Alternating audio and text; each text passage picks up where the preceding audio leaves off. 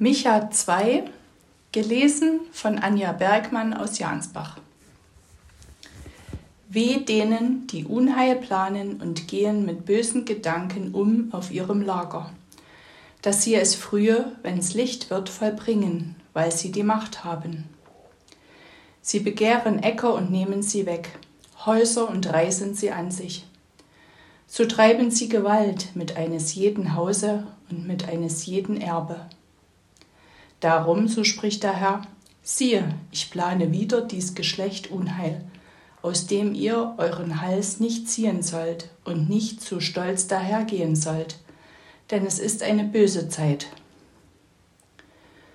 Zur selben Zeit wird man einen Spruch von euch machen und bitter klagen. Man wird sagen, es ist aus, wir sind vernichtet, meines Volkes Land kriegt einen fremden Herrn. Wie entreißt er es mir? Als Vergeltung verteilt man unser Feld.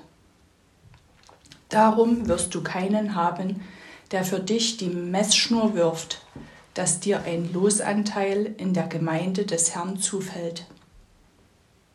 Geifert nicht, so geifern sie. Solches soll man nicht predigen. Wir werden nicht zu Schanden werden. Darf so etwas gesagt werden, Haus Jakob? Meinst du, der Herr sei schnell zum Zorn?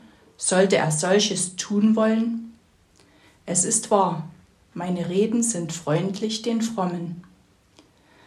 Aber ihr seht wieder mein Volk wie ein Feind, denn ihr raubt Rock und Mantel denen, die sicher dahergehen, die sich abwenden vom Krieg.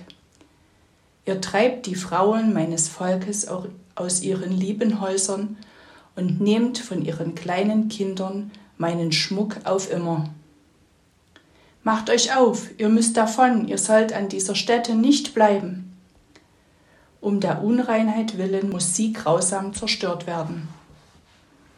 Ja, wenn ein Irrgeist käme und ein Lügenprediger und predigte, wie sie saufen und schwelgen sollen, das wäre ein Prediger für dies Volk.